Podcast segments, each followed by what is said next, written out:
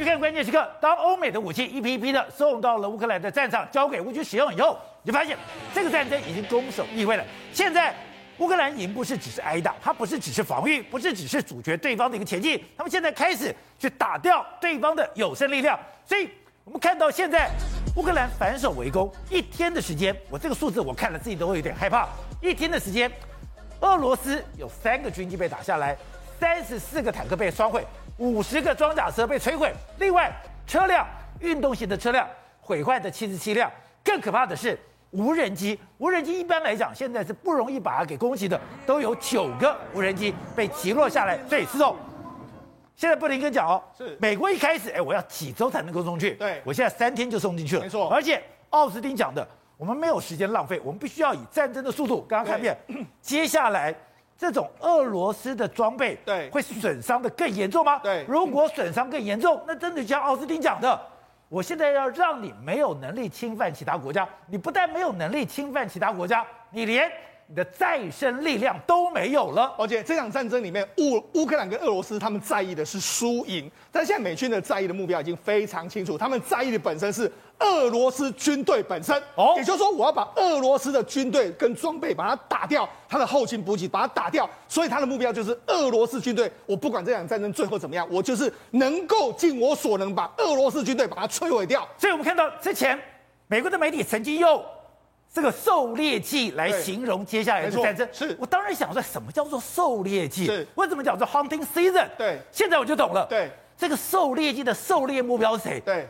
就是俄罗斯这些装备，飞机、坦克、大炮。我现在把你这些当成猎物，一个一个摧毁，是，你俄军就泡灭了。对，所以美军在欧欧洲战，啊，在乌克兰战场的目标已经非常明确。所以为什么乌这个布林肯说，哎，我们一开始作战的时候是一个礼拜送一次，现在两三天之内就要送一次？为什么？因为现在要真进行所谓的攻势的状况，我要把俄罗斯的军队给它完全摧毁。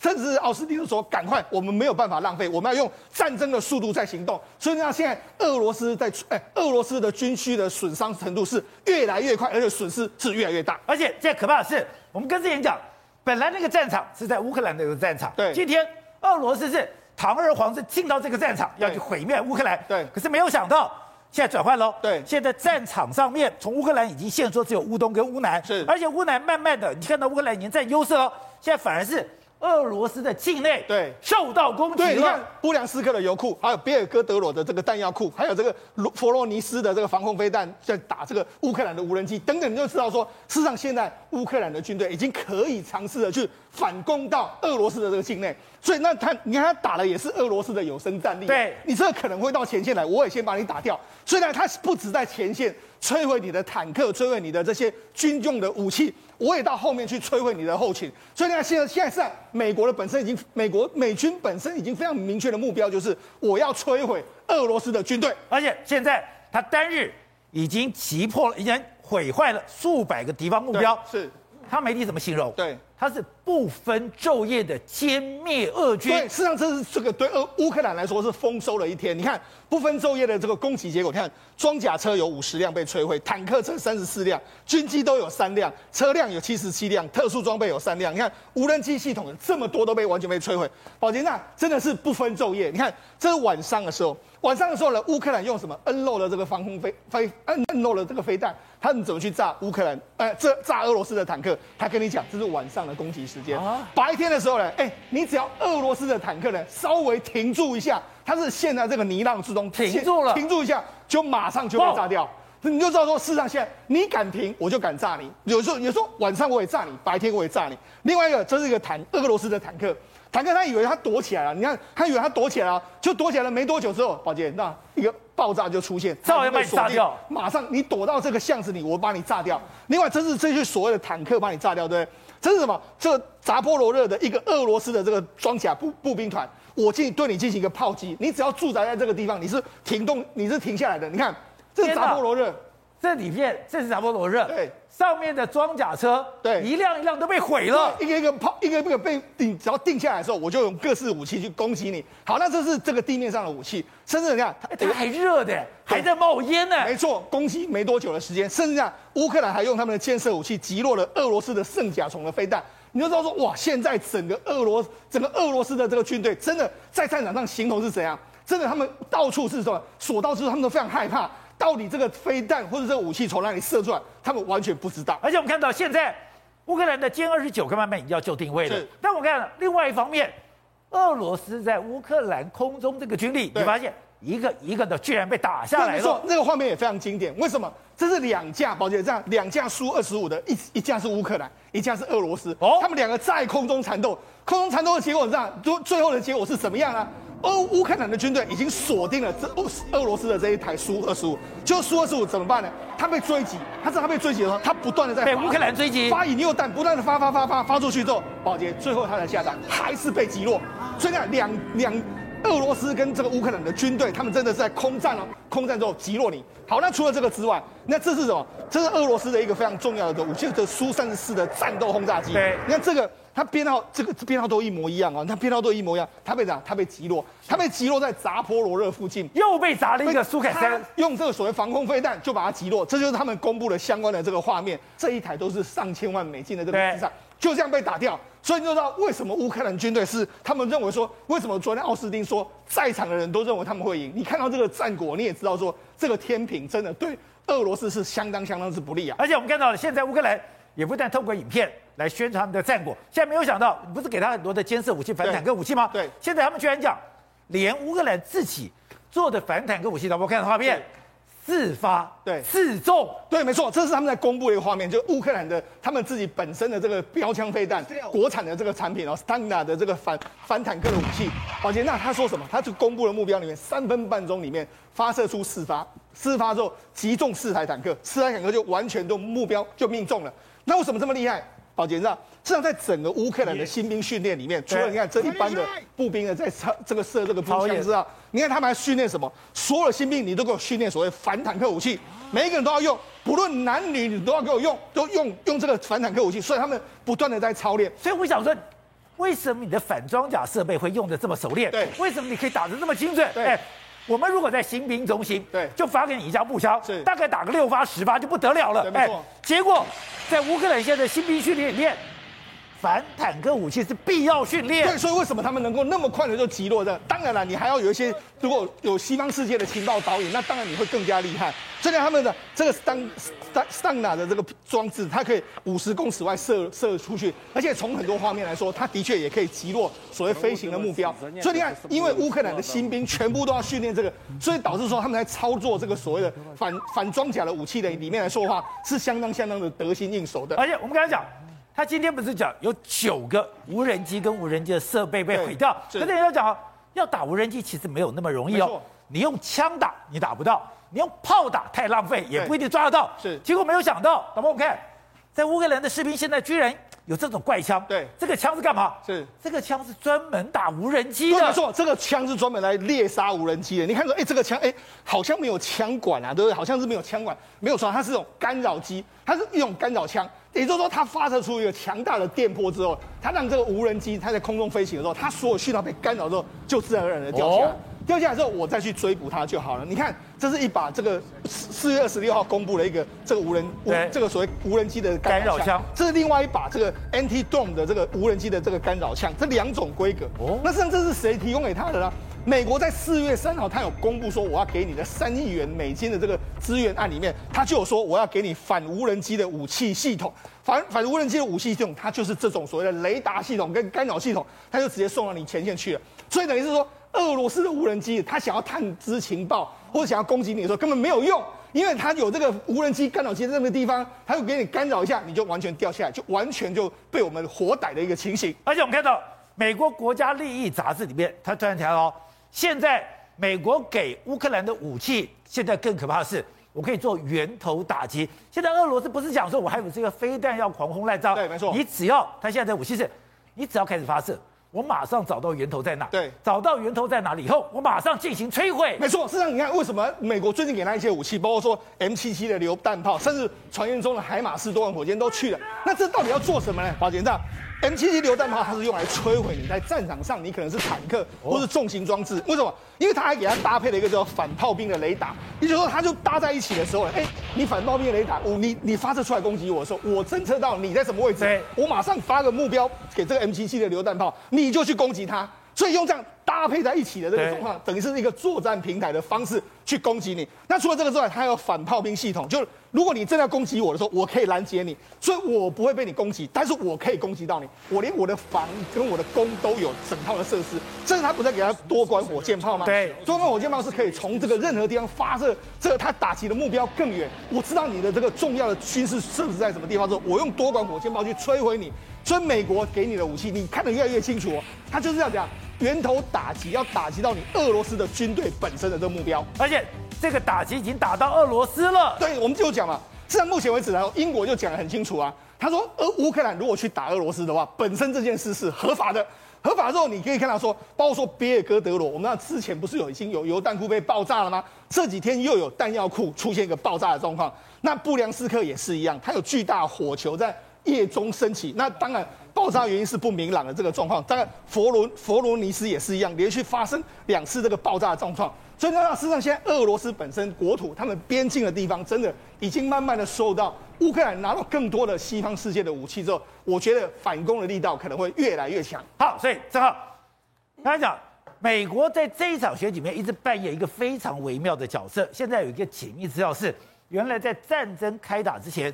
美国有一个军事顾问团就已经进去了，进去之后，他就根据现在乌克兰所有的状况，去跟乌克兰的军队进行讨论。那本来对于俄罗斯来讲，我最好打算是我在最短时间里面我拿下基辅，我要拿下基辅，我要在你旁边的机场我先占领，占领以后我们再讲，我建立空中走廊，建立空中走廊，我的空降师就下来了，我的重炮就下来了，很快我就可以把基辅拿下来。可是没有想到，他们进到基辅这个机场之后。受到严厉的这种攻击，结果一个空降师毁了，他的指挥官毁了，搞了半天是美国早就知道了。对，很多事情原本我们叫做鬼故事，随着这个战争即将进入到尾声，一一被解密了。今天 NBC 唯一帮我们做大解密的就是，到底美国跟乌克兰情报交换有多迅速？我先讲结论啊，NBC 里面直接讲。这个情报将会迅速到老美直接给乌克兰坐标，乌克兰想都不要想，就照着这个坐标输入下去打过去就对了，而且是完全及时的。为什么？因为呢，我们都知道，在这个战争之初，基辅旁边有个机场，普丁派了三一一的近卫空降团，对，去占领这个机场，他的最强空降师，对，然后占领的这个机场呢，结果呢，哎，虎头蛇尾，然后大家都不知道为什么没有占领完。后来逐渐传出，这个三一空降团的一百个人几乎被全灭。后来还有一个新闻，有空降团的六十名的精锐伞兵拒绝上战场，有没有？沙伊古话还去派派人去把他们军法审判，叫他们一定要上战场。但大家都在问，为什么这三一一的这个一百名的精锐空降团不见了嘛？对不对？就这样消失了。这个 NBC 的大标就是美国的情报协助乌克兰来保护他们的航空，然后呢？射下俄罗斯的飞机，上面有一百个空降团的部队，就在讲这个故事啊。原因是这样子，当时的俄罗斯为了把这个机场占下来的时候，已经把最好的部队就过去了。结果呢，这个飞运兵的飞机哦，我们以为是掉跳下来被杀了。看这个文章是，你根本还没有降落，整个飞机就被打掉了。所以这空降团是还没空降，你在运兵过程里面，我就把你空中给炸掉了。对，然后第一时间的俄罗斯还封锁这个消息。那封锁这个消息后，后来到三月初的时候，才陆续有空降团的尸体被运回俄罗斯。后来才发现说，连空降团指挥官苏哈列夫上校。都被杀掉，所以他是在飞机上被打掉的。在飞机上被打掉，一次断掉了。所以呢，这件事情呢，我们才发现说，NBC 就继续去研究说，到底乌克兰跟美国情报交换有多快速？因为这个空降团的灭亡被 BBC 称为叫做指标性的失败。这个失败代表说，最重要的战略要地。没有被俄罗斯占领，你就没办法做所谓空中走廊。对，没办法做空中走廊，你后来才有一字长征阵。是，一字长征阵才有被标枪飞弹被打好玩的，啊、被标枪飞弹打好玩的，后面才有什么补给不了啊，去偷人家的饮什么米啊、鸡啊、饮食啊，军机败坏。所以俄罗斯是一步错，步步错，对，求靠谁了？觉得空中是我的，我可以堂而皇之的进来，就没有想到，当你的第一级在空中被端掉以后。你后面就全乱了，对，你后面全乱，所以我们才会慌。这一开始大家才荒唐的，到说为什么一个国家第二名的军力国家的补给这么烂？没有，因为没有空中补给吗？好，那这个东西呢，美国布局了布局了多久？他们说布局不是有刚宝杰哥你开场说几周前有个小组进去，对不对？他说抱歉，这个互信培养了八年呐、因为是这样子，八年，八年，状况是这样子哦。在克二零一四年克里米亚战争之后呢，整个美国就开始去协助乌克兰转型，对不对？可是里面有一块最麻烦，就是说情报交换要怎么转型？什么叫转型情报交换？因为啊，比如说我有我的内幕消息，我告诉你。可是我如果告诉你过程中，美国是有很严格规定。第一个，他把消息来源匿匿名掉，然后呢，告诉你的内容呢，我要让你不能去反推我的消息来源是谁。唯独我们两边互信到一个程度的时候，我才可以零时差直接跟你讲，哎，谁谁谁告诉我哪里有了，你赶快去打。所以这个东西，第一个他也要防止。到时候乌克兰把美国卖了怎么办？对，或者是我把你的东西给了你，你拿去给俄罗斯怎么办？你里面有亲俄派，所以这里面其实它过了八年的磨合，然后还有包含数据资料链。如果我现在跟你同步数据资料链，如果你把这个资料链的解码给美对给俄罗斯，我怎么搞？所以这八年是在建立互信。哎，那美国现在在俄罗斯做的事情，跟他现在在台湾做的事情是一样的，在建立互信。消灭亲中政党哦，搞清楚状况，所以这件事情是这样。好，你建立互信完之后，才进入到故事的最核心。最后呢，在发动战争的前几周，派了一队人马过去，直接在当地当做所谓的联络官。那这些联络官做的只是很简单，他说近乎于即时的共享坐标。让你乌克兰共享情报跟共享坐标，让你乌克兰在战争中不要担心，你不用想那么多，我就告诉你往东边的什么什么什么坐标站打过去，你打就对了。结果你自然可以看到，好，这部分是一块打仗，另外一块包含泽伦斯基的维安也在里面共享情报，是这样子哦。我们在路一路上看到非常多这个泽伦斯基，你看啊，出来这个巡视威风凛凛的画面，对不对？可抱歉，这边有全部都有情报的交换。他说。他们为了要美国中央情报局，就 CIA 的局长啊，伯恩沙说，他们做这情报交换哦，是要确定什么？让泽伦斯基能够四处走动。有你这东西是你你去了，所以泽伦斯基在第一时间就跑出来，他开始自拍，他到处跑来跑去。原来这个是跟美国的情报单位协调过的。对，他是说，你看到他这边写得很清楚啊，中央情报局投入大量资源来收集情报，以保护泽伦斯基。一名美国官员说。该机构正在与乌克兰协商如何最好的让泽伦斯基四处走动，所以这个情报交换除了战场上的情报，包含让泽伦斯基走动，这叫什么？心战的部分也要去做。然后呢，最后一块是什么东西？他说，俄罗斯好像在乌克兰没有明显的空优，对不对？哎对，很多军军事情报的专家都说不可能没有空优，只是大意。很多人都说大意，所以低空飞行，对不对？可是你看哦，今天是最新的哦，这是英国国防部每一天都会做情呃乌克兰情报的报道。他今天最新的报道是，乌克兰仍然保有大部分的领空控制权。哎，这是英国国防部正式提高提交给 Boris Johnson 的情报，乌克兰仍有大部分领空的控制权哦。而且下一句，俄罗斯未能有效摧毁乌克兰空军或压制乌克兰的空防，乌克兰持续保持俄罗斯的空中资产处于险境。他意思说，乌克兰持续让俄罗斯的飞机处于险境啊。所以意思是这样。这场战争打打打打打打到现在，确实我们的好几个谜团都都都解开。第一个，包含什么海王星为什么打到莫斯科号了？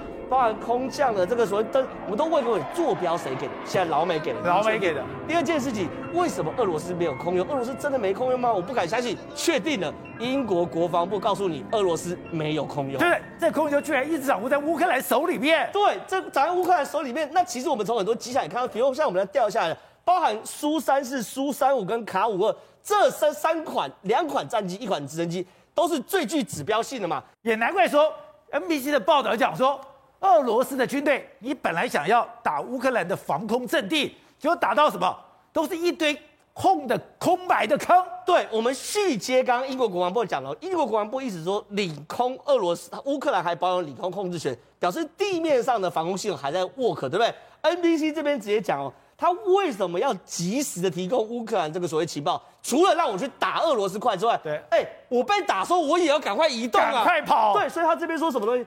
乌克兰及时的移动目标防空系统或飞机，意思是这样。今天俄罗斯要打的时候，飞弹一起飞，我就赶快移动了。哦，所以呢，才会有说美国不具名关系讲，所以俄罗斯所有的飞弹，你怎么样的发射？你什么时候发射？你发射要打到哪里？美国马上知道，啊、马上做调整，那就马上去移动。结果呢？所以美国官员说：“哎、欸，这个飞弹常常都打到是我前一刻的位置，那我就量量嘛，没问题嘛。”所以这件事情其实真的，我认为未来的解密会越来越多。好，关于刚刚讲的，现在美国国防部长跟参谋首长联席会主席两个人开了这个四十个会会议，现在已经逼着德国、法国，包括瑞典把这些武器交出来。你说这中间最大的改变是，现在乌克兰已经非常确定了，从防势不防守的这个态势，变成攻势作为了。我们这样来看，其实呃，经过哈这个四十国家的领袖会议之后，哎，我们发现哎呃各国哈援助乌克兰武器，第一个哈呃它的种类越来越多，然后第二个是国家越来越多哈。那我们可以简单的区分所谓的短短程、中程跟长程哦，那。短程的部分呢，大概是所谓的防守型。所谓防守型呢，我们之前讨论过啊，不管是呃英国的 NLW 哈，或是美国的标枪飞弹哈，或是说瑞典的 AT4 哈，甚至西班牙 C 九十哦，呃，甚至美国的刺针飞弹哦，这些都是所谓防守型。防守型的意思是说，哦，它的射程啊，比如说以标枪飞弹来讲哦，呃，两千五百公尺到四千公尺哦。啊，基本上来讲，这个射程是比较短的。那刺针飞弹的话，射程是五里哈。那这些五里的哈，或者说呃四公里的哈，一些反战车飞弹，这些都属于守势哈。但是不要忘记哦，其实呃英国人很聪明啊，他提供你呃星空飞弹，哎不是，他让你搭配载具哈，这个叫所谓暴风者哈，暴风者哈加上星空飞弹，它就可以移动啊。所以其实这种短程的防空武器，哎居然还可以移动，那就代表说它具有部分的哦攻势能力哈，这个是第一点。那第二的话，中程的话，我们是以所谓的火炮为代表哈。那之前哈，呃，甚至传说，哎，英国呢要给你 AS 九十哈，那现在传说，哎，德国呢要给你 PZH 哈两千型自走炮，那法国呢给你凯撒哈这个自走的呃轮轮型炮车，哦，那德国呢也减整哈，比如说 BMP One 哦这个装甲车，好，然后给你豹一式战车，甚至哈连哦澳洲呢都提供你巨负责装甲车，然后呃英国呢提供你呃獒犬哦豺狼。这些做什么呢？这些呃，你看炮兵它的交战距离哈，五十公里到七十公里，然后呢，装甲车呢可以移动哦，移动呃，它的作战半径其实都很高哦，那时速呃九十到一百公里哦，那最最大的航程呢五六百公里没有问题，这个都算属于中程哦。但是最可怕、最麻烦的是所谓远程哦，远程有什么呢？我们是以哈所谓的反舰飞弹为代表哈，比如说像好乌克兰的这个海王星飞弹哦。那英国跟法呃，英国跟美国之前也传出提供提供说，要提供你哦乌克兰呃这个 MSN 飞弹啊，或者说所谓的呃呃鱼叉飞弹，这些反舰飞弹做什么呢？因为他们的交战距离哦大概是一百五十公里到两百公里之间。你说这个图就非常清楚，看到乌克兰一个转变。乌克兰本来我只有监测武器，我只能做一个近程的一个防御。接下来我们看到 T 七二坦克来了，凯撒自走炮来了，这个是一个中程的一个攻击。但等于说这个大平原作战。接下来。我的反舰飞弹，我的挪威的 NSM，包括我的鱼叉飞弹，我是远程的，代表现在我的近、中、远三种攻击武器我都有了，还不止如此。现在的夜视镜，现在刚刚讲的，现在包括连在马利坡的这种钢铁亚速钢铁厂里面，哎，资源还是源源不断的进来，我可以白天作战。我可以夜间作战，我可以近程作战、中程作战、远程作战，还可以我们叫日夜兼备。所以日夜兼备啊，比如说哦，这些夜视装备哦，其实第一步哦是要防止哦敌人哦在晚上偷袭哦，这个夜视装备可以看到。那第二个的话，如果说呢要遂行攻势作战，哎，这些夜视装备也很好用，尤其是在哦这种被围困的要塞，比如说像呃亚速钢铁厂等等等哦，或是地底下地洞，这些都很有趣哈。但是最最大的麻烦，我们看到呃近程、中程、远程，其实。呃，美国也知道说哦，其实乌克兰的自制的远点飞弹说那可能快用光了，但是他还有个猫腻哦，他说，哎，之前我提供你什么呢？海马式多管火箭，那海马式多管火箭干什么呢？它除了呃装火箭弹之外，它还可以换装两枚哈陆军战术飞弹 ATACMS，好，它的射程不远，两百到三百公里，其实是很远很远的，很准，很准。所以其实呃，美国他留一个猫猫腻给你扣，哦，其实我还可能还给你提供这个海马式多管火箭哦。这些哈都是所谓的超长程，不只是近程、中程、远程，它有超长程的武器哎。好，所以董事长，之前我们看到美国的媒体讲，他说接下来是一个什么狩猎季的开始。我在搞狩猎季什么意思？怎么这么骄傲？现在我真的懂了。现在俄罗斯在战场上，包括你现在俄罗斯里面的油弹库，都已经变成了猎物吗？而这些进来的武器，就是猎人手上的枪跟炮吗？我觉得这个事情很有意思啊。因为你要看奥斯汀主任讲的都是狠话，对不对？对。然后有一个关键话，每个月要开会。每个月。那我请问你，他开几次会？不知道。他不，他不会开一次吧？不会。就下个月还要开嘛？所以这个仗还要打一个月以上。对。那你说到底他打打多久？耗死俄罗斯。对啊，他拖死俄罗斯嘛？他拖到什么时候对拜登最有利？对。十一月份。哦。其中选举啊。拜登，因为每一个人，每一个欧洲领袖都因为这场战争得到利益，包括马克宏嘛。对。那哦，现在拜登在国内情况也不好嘛，那通膨压力那么大嘛，所以所以要派一个最凶狠的国防部长跑到那边跟你讲，我们跟你表大对嘛，对不对？然后他对方就讲说我要跟你搞个核子武器，大家都在那边嘘声动喝，他弄了一大堆的武器在那边，对不对？我请问你一个很简单的道理。如果以美军的工业能力跟他的作战能力跟美军的装备啦，美军要下去挺挺乌克兰的话，他一家就够了啦。对，他一国就够了。哦，美美军的这个军事预算是全世界的中军事预算总和的这个一倍嘛。也就是说，我的第一名跟第二名二三四五六一直下去，总合起来。跟第一名都一比第一名还少，还要还一倍，还多一倍嘛？他是全世界最高八千多亿美金嘛？他一个国家要去挺乌克兰就够了，那么叫他鬼大地来不冲下嘛？下谁嘛？卡台嘛？卡台，哎，就大概来卡台嘛？所以他一家就够了。他为什么要跟你要要他正当性？这是他一直讲的嘛？普京永远没有想象到全世界那么迅速和坚定的跟乌克兰团结在一起。他这就是这是什么？这是看起来是讲给普丁听的嘛？对，其实不是嘛，其实讲给这些盟军听的嘛。哎、哦，我们大家那种口奏会啊，卖照卖照卖照，坚定团结，大家怕他们不团结不坚定嘛。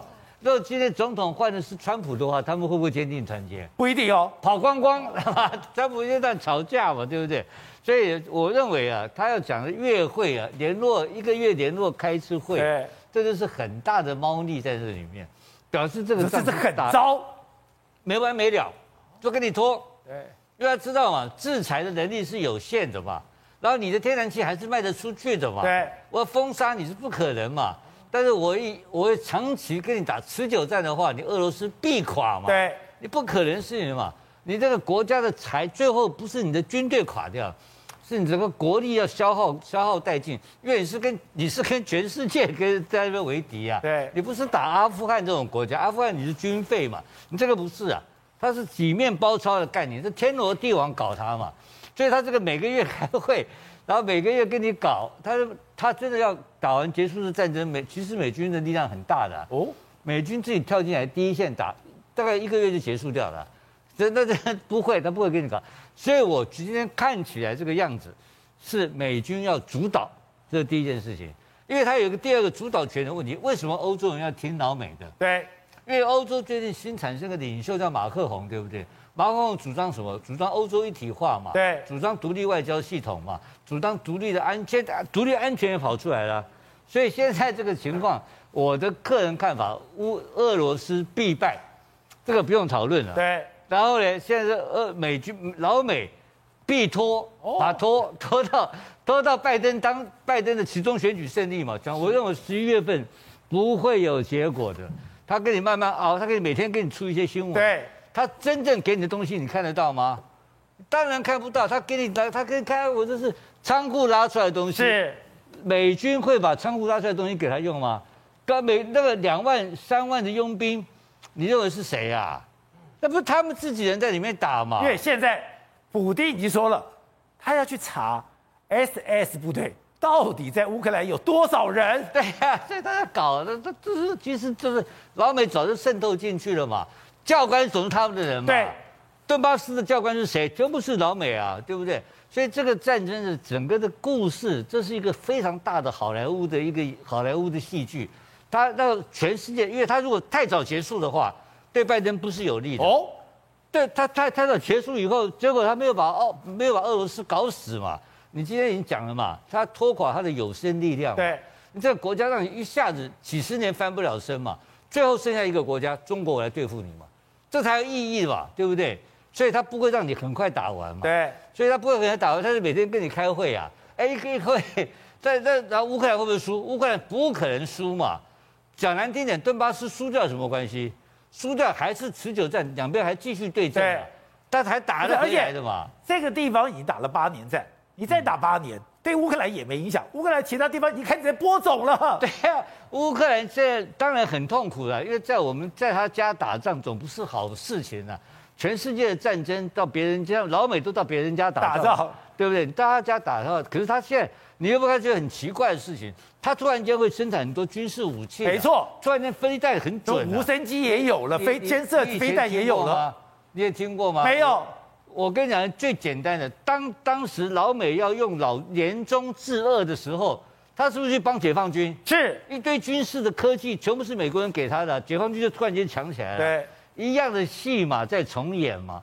他现在去帮乌克兰建立他的军事能力嘛，军事科技通通移植过去的嘛，所以乌克兰会越打越好，越打越好嘛。那这种情况发展下去的话，以时间来长度，你把大跨度来看的话。俄罗斯会赢吗？不会，不可能嘛，毫无机会嘛。那他干什么？你看你拖塞一点啊，他把你拖到你，把你从一个急性病变成慢性病哦，跟你永远医不好，一个你搞搞到最后，他十一月份，我要你求生不得，求死不能。然后十一月份，拜登就要当选嘛，因为前面不要忘记有一个故事。老布希打赢伊拉克，对，结果总统选举怎么样？输了，输了。他当然知道啊，就他外牙嘛，他赢其中选举才是美国人的真正目标。好，对，碰到这么大的压力，俄罗斯现在做一个动作，我看不太懂。他说：“为什么我要把你这个天然气给断气？天然气不是现在你唯一的收入吗？你先有两个。”你波兰，我要把你断了；包括保加利亚，我也要把你断掉。是俄罗斯现在可以说是恼羞成怒，宣布从今天开始供不供应波兰的天然气。四月二十七号本来要送到波兰的天然气，他也把它断掉了。本来送到波保加利亚的也是从二十七号，也就从今天今天开始全面断气。他本来有条线叫亚马尔的天然气送到波兰这个国家，对，现在没有了。现在在保加利亚这个国家，他也把它停掉，也不给了。对，但是这两个国家马上出来呛声说：“我也不怕你啊，他不怕。”波兰的总理莫拉维维茨奇就说：“我其实已经准备好了，我储量已经有百分之七十六，而且我从别的来源可以得到一些天然气。接下来，保加利亚的能源部也说：，哎，其实我也不怕，因为我其实没有输油管，我也可以从别他的来源来过支撑所谓的我的天然气的供应。以前俄罗斯就是用天然气去威胁这些欧洲国家。”现在这个天然气的威胁也没用了吗？对，所以梅德韦杰夫他就跑出来呛声说：“你们这些国家小心一点，因为如果没有我这些俄罗斯的天然气，别说六个月，你连一个礼拜都撑不下去。哦、可是这些国家还是照样拒绝的为这些俄国的天然气把气管都断了。对，为什么？现在世界各国欧包括欧洲各各国的国家全部都在抢煤炭，因为抢煤炭，因为天然气的主要用途，第一个是暖气，第二个是发电。对，现在已经开始面临。春天的末期了，接下来要进入夏天了。这些国家供暖的需求压力没那么大了，没那么大。第二个就发电的需求，我发电可以再用一些天然气哦，一些煤炭取代天然气，我也不太怕你了。重点是。这些国家一旦开始在港口新建天然气接收站的时候，一口天然气的采购必须要签二十年的合约。你断掉了这些，对俄罗斯来讲，你是长久的问题，因为回不去了。全部都转成美国的话，全部都会变成美国石油业跟天然气的后花园。因为你签下去就是买二十年，这些气管都没用了。所以本来是俄罗斯透过这些路上的石油管线、是天然气管线，给这个等于说这是欧洲的生命线。结果我现在。你逼着他们，只要在港口天然气的接收站，只要接收完了，反而是他们跟美国的关系就脱不了了。对，一签就没有办法下，因为盖一个天然气最起码要三年的接收站，然后你要签合约就要签二十年，双方对开之后。这个合约必须要很长久，所以一旦签下去之后，变成对美国是长期依赖，对俄罗斯完全都不希望的。所以对长期来讲，俄罗斯的经济损伤非常的重。那现在俄罗斯的经济很惨吗？它也还有活路吗？所以它现在很惨的是，俄罗斯连石油都卖不掉，因为俄罗斯的国家石油的执行官就跑出来说。透过公开的方式，我来招标石油，看大家愿不愿意来买石油。结果根本没有人来招标，所以连油轮都卖不了。所以变现在被国际称为是俄罗斯的石油叫国际上的贱民，因为没有人要买这个国家的石油。透过公开的方式，他只能透过走私的方式，走私，他还能走私，透透过走私的方式或混合石油的方式把它卖掉。